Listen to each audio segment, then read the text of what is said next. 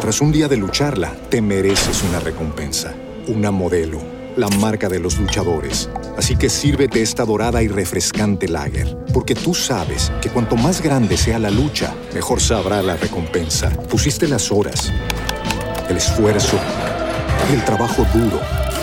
Tú eres un luchador y esta cerveza es para ti. Modelo, la marca de los luchadores. Todo con medida, importada por Crown Imports, Chicago, Illinois. En Es Radio, en Casa de Herrero, con Luis Herrero.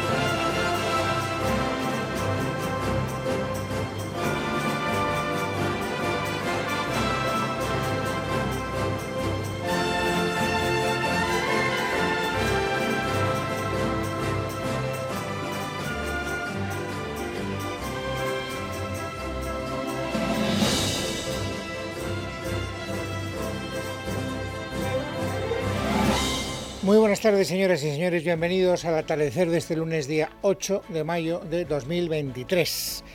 No lo podemos vender como noticia inesperada porque no lo es en absoluto, era una noticia cantada, pero lo cierto es que se ha ratificado. Dos de los tres agentes sociales, los empresarios, aunque habría que hablar de la COE y también de la CEPIME, y uno de los dos sindicatos mayoritarios, UGT, ya han ratificado el preacuerdo que alcanzaron el viernes de la semana pasada para subir un 10% los salarios durante los próximos tres años, de aquí a 2025.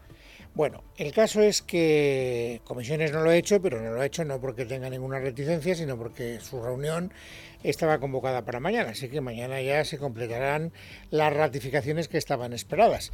Y lo cierto es que, bueno, es una noticia que ya comentaron el viernes, que no añade nada eh, a lo que ya sabíamos, salvo la consumación pero con una advertencia que conviene dejar clara porque no todo el mundo la entiende. Es decir, esto no quiere decir que automáticamente todos los empresarios estén obligados a estas subidas que han pactado la patronal o los sindicatos. Son recomendaciones que se hacen y que muchos eh, atenderán y otros no atenderán. De la misma manera que tampoco los sindicatos se tienen que conformar con estas eh, eh, subidas en todas las empresas. Habrá sindicatos habrá, eh, en fin, eh, eh,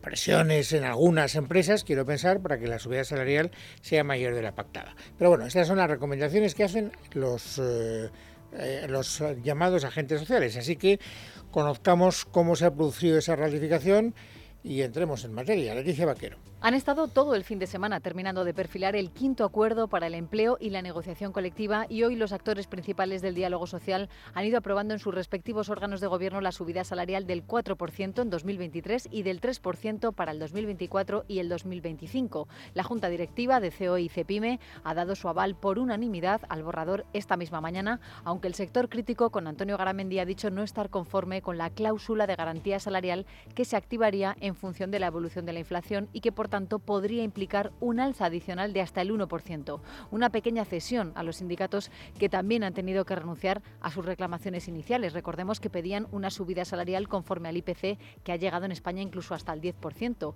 Tampoco habrá compensación por la pérdida del poder adquisitivo en 2022. Hablamos de un borrador de 32 páginas que ya ha recibido el visto bueno de los empresarios, CEO y CEPIME, como decimos, pero también de UGT. Mañana Comisiones Obreras tiene previsto ratificarlo en su comité federal y previsiblemente a mediados de esta semana se escenificará el acuerdo al que la patronal no quiere que vaya ningún miembro del Gobierno.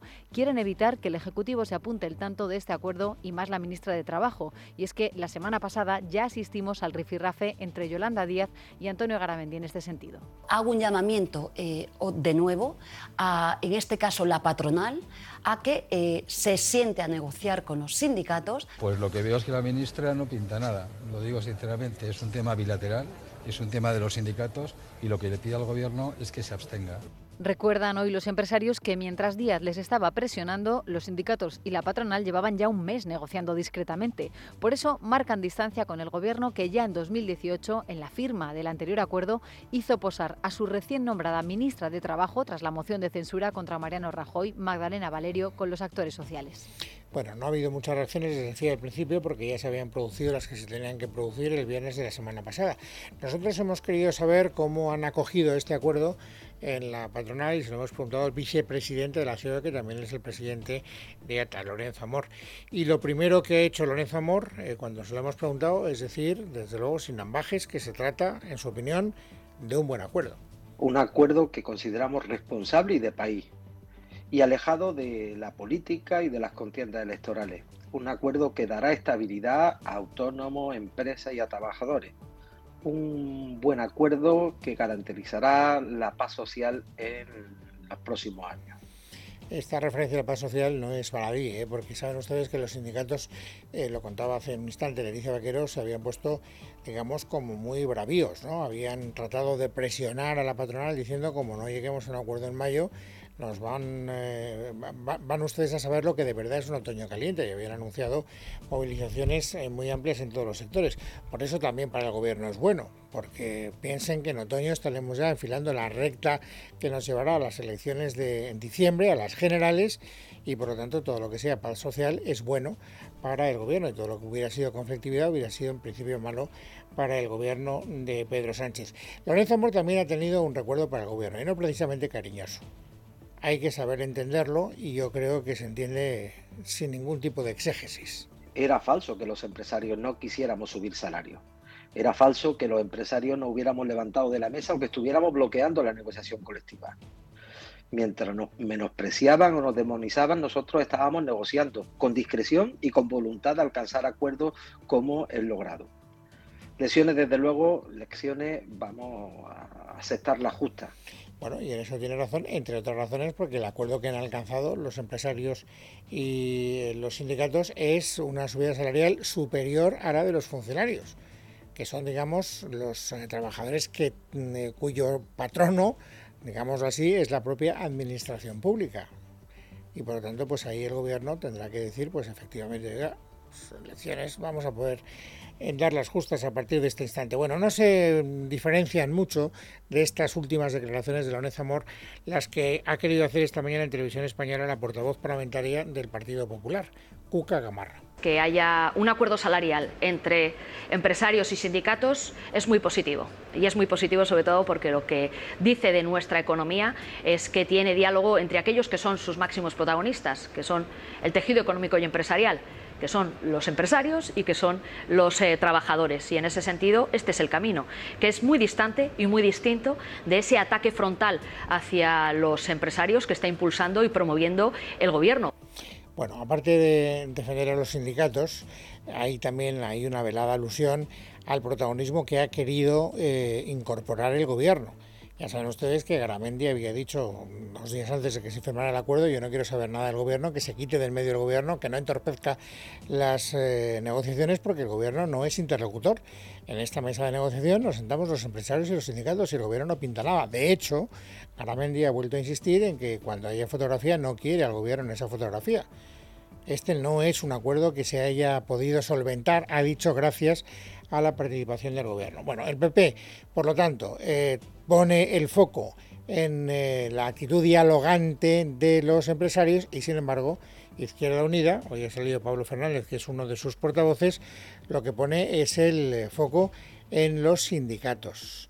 Y además les dice a los sindicatos, a lo mejor nos hemos quedado un poco cortos, este incremento salarial podría haber sido un poquito más elevado. Nos parece una buena noticia la, subida de los salarios, pero consideramos que esta puede ser mayor, porque es cierto que ha habido mucha pérdida de la capacidad adquisitiva para los trabajadores y trabajadoras, con lo cual es una buena noticia, pero consideramos que hay margen para que esa subida sea mayor y que debería haber un acrecentamiento mayor en la, en la subida del salario mínimo.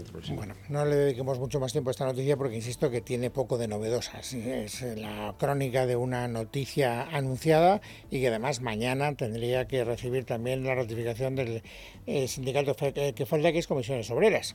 Así que hablemos un poco de cómo está el programa político cuando faltan solo cinco días para que empiece la campaña electoral de las autonómicas y de las municipales.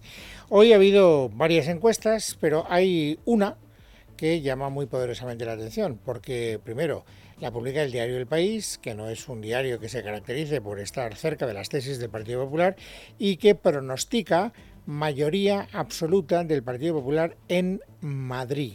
Javier García. La última encuesta de 40DB para el país predice que la candidata del PP podrá gobernar en solitario gracias a alcanzar 69 escaños, uno más del límite de la mayoría absoluta. Díaz Ayuso lograría así un 46,6% de intención de voto, mientras que Unidas Podemos se quedaría en un 4,4, es decir, por debajo del mínimo legal para entrar en la Asamblea Regional, lo que supone que sus 10 escaños actuales se repartirían entre el resto de partidos. Su candidata Alejandra Jacinto asegura que hay sectores que quieren hacerles desaparecer.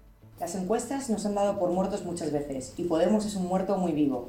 Lo que se evidencia una vez más es que hay sectores interesados en hacernos desaparecer. Ahora toca gobernar en la Puerta del Sol y eso solo puede pasar si Podemos estar fuerte. Mientras el PSOE conseguiría 27 diputados y Más Madrid 26, es decir, Juan Lobato conseguiría recuperar para los socialistas el liderazgo de la oposición en detrimento de Mónica García. El único partido que sube en todas las encuestas en Madrid es el PSOE. El resto en una baja el PP, en otra baja Más Madrid. Las encuestas eh, hay, de, hay para todos los gustos, ¿no? como la tortilla de patatas, pero todos sabemos eh, dos cosas, que la tortilla de patatas con cebolla siempre y que Más Madrid sube y no tiene techo.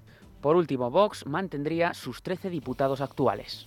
Bueno, esta es una encuesta que desde luego, eh, como han visto, ha provocado algunas reacciones de hondo grado. Lo más significativo no es que Isabel Díaz Ayuso, en mi opinión, esta es una valoración personal y ustedes pueden naturalmente discrepar de ella como es lógico y natural.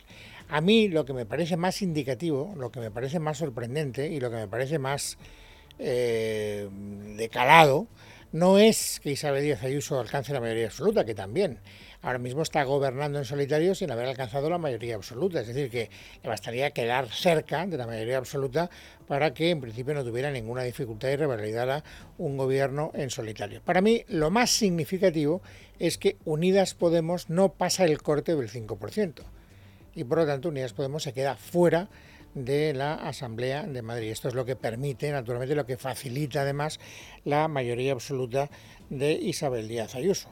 Y el hecho de que Unidas Podemos desaparezca del arco parlamentario del Parlamento Autonómico de Madrid, pues tiene, eh, en fin, una repercusión mm, eh, muy importante porque tengan ustedes en cuenta que además eh, tiene que acreditar su valor Unidas Podemos de cara a la negociación que tenga que establecer después con Yolanda Díaz de cara a las elecciones generales. Si no tiene representación en Madrid, ese valor se devalúa de una manera muy llamativa. Pablo Echenique, que es el portavoz parlamentario de Unidas Podemos, como saben, ha dejado muy claro que esta encuesta forma parte de una especie de consigna que ha mm, dictado las estructuras de poder para acabar con Podemos por tierra, mar y aire. Faltan 20 días casos para que la gente vaya a votar el, 28 de mayo y en esta campaña, como viene siendo habitual en los últimos nueve años, la consigna del bloque de poder está clara. Hay que acabar con Podemos. Hay que matar a Podemos. ¿Y por qué? ¿Qué es lo que ha detectado o lo que ha determinado o lo que ha desencadenado, según Pablo Echenique, esta cacería contra Podemos? Escuchen su razonamiento. Por eso, porque hacemos este tipo de propuestas, que obviamente no gustan a Ana Patricia Botín o al señor Juan Roch, porque nos atrevemos a pronunciar sus nombres y sus apellidos, por eso la consigna es acabar con Podemos, como lleva siendo en los últimos nueve años. Bueno, aquí hay una contradicción entre lo que dicen unos y lo que dicen otros dirigentes de Unidas Podemos, porque si nosotros analizamos cuál es la gran novedad política que coloca a Unidas Podemos en una situación de debilidad, llegaríamos a la conclusión que es la irrupción de Sumar. Es verdad que Sumar como tal no se presenta en las elecciones madrileñas, ahí se presenta más Madrid, pero luego veremos que en las encuestas generales eh, y en otras comunidades autónomas pues eh, Podemos está pagando caro el hecho de que ya cotice, demoscópicamente hablando, la plataforma de Yolanda Díaz.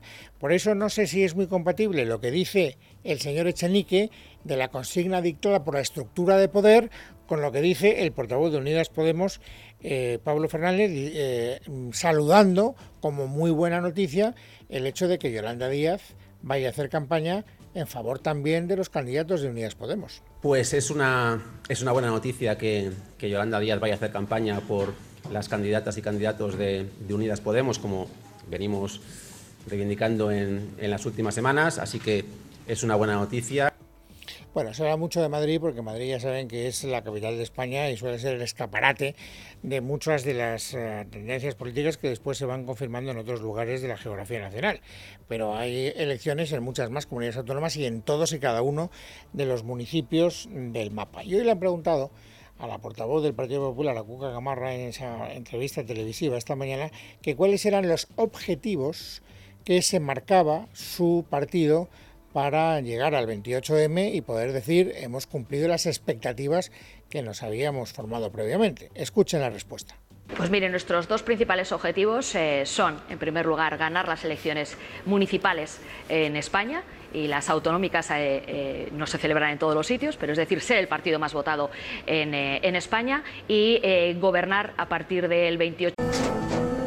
Tras un día de lucharla, te mereces una recompensa, una modelo la marca de los luchadores. Así que sírvete esta dorada y refrescante lager, porque tú sabes que cuanto más grande sea la lucha, mejor sabrá la recompensa. Pusiste las horas, el esfuerzo, el trabajo duro. Tú eres un luchador y esta cerveza es para ti. Modelo, la marca de los luchadores. Todo con medida, importada por Crown Imports, Chicago, Illinois.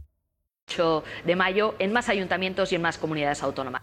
Bueno, eh, si analizamos estas declaraciones, veremos que la encuesta de Madrid no le aportaría, por lo tanto, gran cosa al Partido Popular, porque el Partido Popular ya gobierna en Madrid. Por lo tanto, revalidar el gobierno de Madrid, pues eh, no entraría dentro de esos objetivos que se ha marcado con Camarra. Es verdad que si tiene más votos, en parte sí que, eh, en fin, habría, digamos, un cierto cumplimiento del objetivo que ha querido señalar la portavoz parlamentaria. Pero bueno, si se trata de gobernar en más comunidades autónomas de las que gobierna ahora el Partido Popular, Madrid no entra en la ecuación. Quien sí entra en la ecuación es Valencia. ¿Y por qué quiero hacer esta paradiña, este énfasis en esa comunidad autónoma? Porque también hoy el diario El País, la empresa que hace para él eh, las encuestas, 40DB, hace una encuesta de lo que va a pasar en la comunidad valenciana que es, dicen algunos, como el Ohio de Estados Unidos, como la que marca lo que después va a ser una tendencia general de voto en el resto del territorio nacional. Y es muy curioso porque, según una encuesta de 40DB, hay muchas posibilidades de que Chimo Puig revalide la mayoría. ¿Por qué? Porque Unidas Podemos sí que rebasa en Valencia el índice del 5%. Pero ojo, solo lo rebasa por tres décimas. 40DB le está dando a Unidas Podemos una estimación de voto del 5,3%. Recordemos que en las últimas, en 2019, tuvo el 8%. Claro, el 5,3 quiere decir que a poco que se desvíe eh, a la baja la cotización de Podemos se queda fuera. Y esto sería determinante porque, fíjense, con la entrada de Podemos, el pacto del Botanic, es decir, el PSOE, Compromís más Unidas Podemos, tendrían entre 51 y 53. Pero si no entra Unidas Podemos, hay que restarle 5 y por lo tanto se quedarían por debajo de la mayoría absoluta que sin embargo sí alcanzarían la suma del Partido Popular y de Vox. Por eso, insisto, a mí me parece que es uno de los lugares donde la noche electoral va a tener más emoción. ¿Qué pasa en Valencia? Y sobre todo, ¿qué pasa desde el punto de vista de Unidas Podemos? Si cruza o no cruza es el límite del 5% que determinará que tenga o no tenga representación parlamentaria. Por lo demás, fíjense, el Partido Popular sube 12 puntos con respecto a las últimas, el PSOE sube 2 eh, y luego baja Compromiso 1, baja 2,7 Unidas Podemos y baja 14 Ciudadanos que prácticamente desaparece. Luego el 17,5 ya se queda con el 3,3 y la mayor parte de ese votante va al Partido Popular y de ahí la subida. Bueno, aquí es donde también eh, se juega un poco la batalla, ¿eh? porque el 3,3% de voto de Ciudadanos eh, ahora mismo podría determinar si los votantes cambiaran durante la campaña por aquello del voto útil de apuesta parlamentaria, pues todo podría quedar en un ay. Esta es una de las apuestas más inciertas que hay el día 28 de diciembre porque la balanza se puede inclinar de un lado o del otro. Lo que sí que parece claro en todo caso es que si se inclinara, y estoy hablando en condicional, del lado del centro derecha, el Partido Popular no podría hacer en Valencia lo que parece que sí que va a poder hacer en Madrid que es gobernar en solitario. Necesitaría el apoyo de Vox. Y Vox ya ha dejado claro que el precio que pide en Valencia y en las comunidades autónomas donde pueda ser decisivo es lo que pidió en Castilla y León, entrar a formar parte del gobierno. Maite Loureiro. Vox advierte al PP que tiene vocación de entrar en gobiernos para gestionar políticas. El partido ya ha dicho en la comunidad valenciana que el modelo a seguir es Castilla y León, donde consiguieron tres consejerías, una vicepresidencia, la presidencia del Parlamento y varios puestos en la mesa, coincidiendo con el peor momento que atravesaba la formación de entonces Pablo Casado, ahora Alberto Núñez Feijóo. Jorge Buxade, vicepresidente de Vox. Pronto, queremos ganar las elecciones. Si no podemos ganar las elecciones, queremos formar parte de los gobiernos. Vox es un partido que está demostrando lo ha demostrado en muchísimos municipios, por ejemplo en Majadahonda, aquí en la provincia de Madrid, pero también en Castilla y León, que somos gobiernos o somos un partido con vocación de gobernar, con vocación de gestionar, con vocación de tomar decisiones políticas. La formación de Abascal presume de haber aumentado un 160% sus candidaturas para el 28M hasta casi las 2.000, cuando hace apenas cuatro años presentaron algo más de 700 y advierte de que será el partido que más crezca en la próxima cita con las urnas. Bueno, ¿y cómo acoge el Partido Popular esta apuesta de Vox, la que acabamos de escuchar en labios del señor Buxade? Pues escuchen ahora el portavoz de campaña del PP, a Borja Semper. Nosotros no estamos pensando en con quién vamos a pactar el 28 de mayo ni en diciembre, porque lo que estamos pensando es en ensanchar nuestro espacio político, que nos, de tal manera que nos permita, después de las elecciones, poder conformar gobiernos sin necesidad de otros partidos políticos. Bueno, esto es lo que podemos contarles desde el punto de vista de las encuestas que hoy hemos conocido en el ámbito municipal y autonómico, pero también hay una encuesta eh, no en el ámbito autonómico, sino eh, a escala nacional, es decir, pensando en las elecciones generales. Una encuesta que publica el diario La Razón del NC Report que efectivamente confirma lo que ya otras encuestas del sector privado nos venían diciendo en días atrás, y es que la irrupción de Sumar le hace muchísimo daño a Unidas Podemos y que esa división además favorece los intereses de la derecha, de tal manera que, según en ese report, según la encuesta de hoy, el Partido Popular y Vox seguirían teniendo una holgada mayoría absoluta eh, cuando llegue el momento de las elecciones generales. Carmen Arreaza. Según la encuesta de NC Report, para la razón de celebrarse hoy elecciones generales, el PP ganaría los comicios con entre 141 y 143 escaños, medio centenar más de los 89 que tiene ahora. De hecho, los de Feijo obtendrían un crecimiento de 3 millones de votos, imponiéndose así al Partido Socialista, que pasaría de sus 120 diputados actuales a tan solo 93. Vox, por su parte, se quedaría con entre 40 y 42 escaños, 10 menos que ahora, mientras que como cuarta fuerza irrumpiría Sumar, con entre 27 y 29 diputados. La formación de Yolanda Díaz absorbería el voto de Podemos, que sufriría un espectacular descenso, pasando de 38 asientos en el Congreso que tienen ahora a como mucho cuatro. De hecho, esto afectaría a la suma de los bloques, ya que la división a la izquierda del PSOE y el descenso de los propios socialistas no permitirían que Pedro Sánchez repitiera en el gobierno ni con el apoyo de los independentistas. Por el contrario, la suma de Partido Popular y Vox, sin contar en ningún caso con Ciudadanos, que no obtendría representación, sería más que suficiente para superar a Sánchez y sus actuales socios de investidura. Bueno, y una referencia más antes de ir al resumen de las otras noticias del día.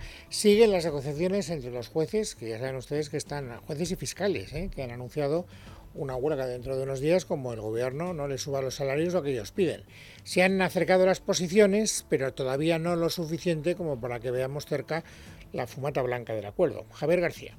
Según fuentes cercanas a la negociación, el equipo de Pilar Job habría mejorado la oferta inicial, aunque no superaría los 50 millones de euros y por lo tanto jueces y fiscales la siguen viendo insuficiente para hacer frente a la pérdida de poder adquisitivo que dicen arrastrar desde el año 2009. El pasado miércoles Justicia les entregó una propuesta económica tras un primer contacto de casi cinco horas en la que las asociaciones se mostraron optimistas de cara a un posible acuerdo, pero advirtieron de que aún no era tiempo de satisfacciones. De llegar al día 16 de mayo sin acuerdo, la de jueces y fiscales sería la tercera huelga en lo que va de año dentro de la Administración de Justicia tras la de los letrados y la actual de los funcionarios de los juzgados y tribunales. Está previsto que las negociaciones continúen esta tarde en el marco de la mesa de retribuciones. Lunes 8 eh, de mayo de 2023. Vamos amigos ahora a completar el paisaje informativo sobresaliente de este día. Esther Nieto, bienvenida. Buenas tardes. Buenas tardes, Luis. A cuatro días del inicio de la campaña electoral, la vivienda sigue siendo uno de los temas principales. Hoy el Gobierno calcula que en torno a 50.000 jóvenes y familias podrán beneficiarse de la creación de una línea de avales del Instituto de Crédito Oficial para financiar hasta el 20% de la hipoteca. Sin embargo, Podemos lo rechaza y para el Partido Popular esta medida es un copia y pega de una propuesta suya. Escuchamos a Cuca Gamarra, la secretaria general del PP y portavoz del grupo parlamentario en el Congreso. En cinco años no ha hecho nada y solo ahora, cuando llega elecciones y tiene una hoja de resultados bastante deficiente, es cuando empieza a plantear medidas. Si las que plantea son un corta y pega de lo que el Partido Popular plantea, evidentemente va en la dirección eh, correcta. Recordamos que el Gobierno llevará la medida mañana al Consejo de Ministros y Podemos ha propuesto una cadena pública de supermercados para combatir el aumento de los precios.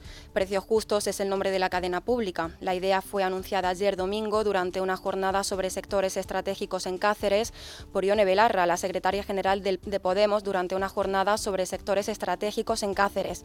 Esta medida ya ha recibido las primeras críticas por parte del presidente castellano-manchego Emiliano García Paje. A ver si ahora hay que cerrar los supermercados y despedir a miles y miles de personas que están trabajando en, las cadenas comerciales para montar unos chiringuitos con, personal público. Vamos, sinceramente me parece que está fuera de la realidad. Eh, seguramente si en vez de decirlo yo que tengo un punto de prudencia institucional, se lo preguntara usted a, a mi hijo, por ejemplo, pues diría que es una bobada supina. Les contamos también la última propuesta de cara a las próximas elecciones municipales de Ada Colau, la alcaldesa de Barcelona. Colau le ha pedido a Esquerra y al PSC un acuerdo en el Parlamento para poder modificar las leyes sobre turismo y evitar la masificación turística con medidas como la limitación de las licencias de pisos turísticos y las tiendas de souvenir. Esmeralda Ruiz. Semana de inicio de campaña en Barcelona que Colau, aspirante a un tercer mandato, arranca desgranando la parte más polémica de su programa, la que tiene que ver con seguir atacando al turismo. En una entrevista en La Sexta, primero dejaba claras sus intenciones. Nos gusta que nos visiten, no estamos en contra del turismo, al contrario, nos gusta tener turismo, pero lo que no podemos tener es una dependencia excesiva del turismo, porque eso hace que nuestra economía sea frágil y además porque tenemos muchas potencialidades. Es decir, el turismo es bueno, pero hay que poner límites. Y después conocía la letra pequeña, la revisión de licencias de pisos turísticos y reducir las licencias también de tiendas de souvenirs. Para Colau es un efecto negativo que estos objetos ofrezcan una visión demasiado tópica de la ciudad. Dos propuestas que se suman a las ya conocidas de limitar los vuelos al aeropuerto del Prat y acabar con los cruceros de lujo pese a su impacto económico en el comercio y restauración. Medidas todas ellas para las que necesita el apoyo del gobierno de la Generalitat, a quien hoy Colau instaba para poder hacerlo realidad. Varapalo del Tribunal Supremo al Ministerio de Hacienda. El alto tribunal establece en una sentencia que la agencia tributaria infla el cálculo de las sanciones, lo que obligará a rebajar todas las impugnadas y a reducir las futuras, una partida por la que el fisco ingresa cerca de 300 millones de euros al año y que afecta al menos a miles de contribuyentes. Miguel Ángel Pérez, buenas tardes. Buenas tardes. El Tribunal Supremo estipula que para calcular el porcentaje de perjuicio económico en la graduación de sanciones se debe tomar la cuota líquida y no la cuota diferencial como hace Hacienda. Por lo tanto, debe restarse a la cuota íntegra el importe de las deducciones, pagos fraccionados, retenciones, ingresos a cuenta y cuotas conforme a la normativa de cada tributo y por lo tanto la sanción será menor y más acorde con la carga real que soporta el contribuyente. La sentencia advierte de que la cuestión planteada es susceptible de afectar a un gran número de situaciones puesto que se proyecta potencialmente sobre cualquier procedimiento sancionador en el que resulte de aplicación el criterio de de graduación previsto. Así sucede en el impuesto sobre sociedades, pero también en otros impuestos como el IRPF. El fallo del que es ponente el magistrado Francisco José Navarro Sanchís cuenta con un voto particular discrepante de dos magistrados que advierten de que la discusión debería haberse elevado al Tribunal Constitucional. 18 personas han resultado heridas en un atropello múltiple después de que un coche irrumpiese en la celebración de una verbena en Vilanova de Arousa, en Pontevedra, y chocase contra una carpa. Entre los hospitalizados hay cuatro personas en estado grave, una de ellas menor de edad, Maite Garrido.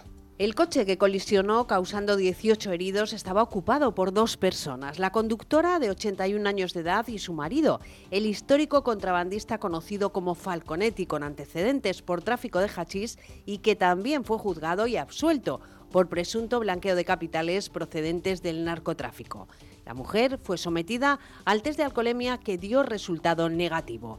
Esta mañana 13 personas ya habían recibido el alta y otras 5 permanecen ingresadas, cuatro de ellas en estado grave. La Policía Judicial de la Guardia Civil de Cambados ha abierto diligencias y todo apunta a que se investigará a la conductora por un supuesto delito de lesiones imprudentes. Asimismo, efectivos de este cuerpo trabajan en la zona del siniestro para reconstruir lo sucedido y recabar información. El alcalde de la localidad pontevedresa, Gonzalo Durán, ha confirmado el desgraciado accidente se produjo porque la conductora perdió el control del vehículo por causas que se desconocen y el coche impactó contra uno de los pilares de la carpa y arrollando a varias personas. La Guardia Civil ha vuelto a detener al diseñador Francis Montesinos tras investigarlo por un delito de agresión sexual a un menor que en ese momento tenía 15 años. Hora después ha quedado en libertad a la espera de que sea requerido por el juzgado que investiga el caso, Jesús Bolstein. Así es, ha sido detenido esta mañana por agentes de la Guardia Civil tras meses de investigación después que el modisto fuera asaltado en su chalet de Giria y extorsionado por la existencia de un vídeo comprometedor en el que aparecía el propio Montesinos con un menor de 15 años de edad en actitud sexual.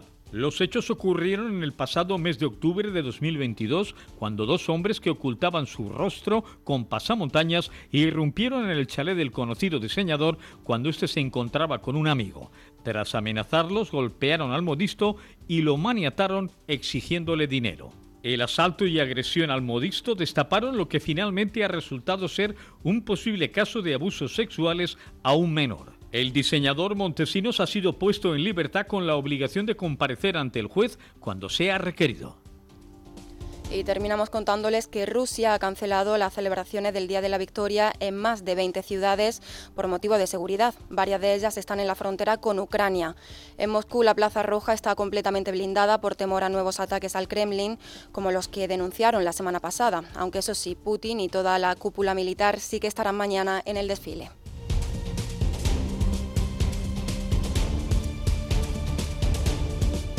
En casa de Herrero, con Luis Herrero es radio. Tras un día de lucharla, te mereces una recompensa, una modelo, la marca de los luchadores. Así que sírvete esta dorada y refrescante lager, porque tú sabes que cuanto más grande sea la lucha, mejor sabrá la recompensa. Pusiste las horas, el esfuerzo, el trabajo duro. Tú eres un luchador y esta cerveza es para ti. Modelo, la marca de los luchadores. Todo con medida, importada por Crown Imports, Chicago, Illinois.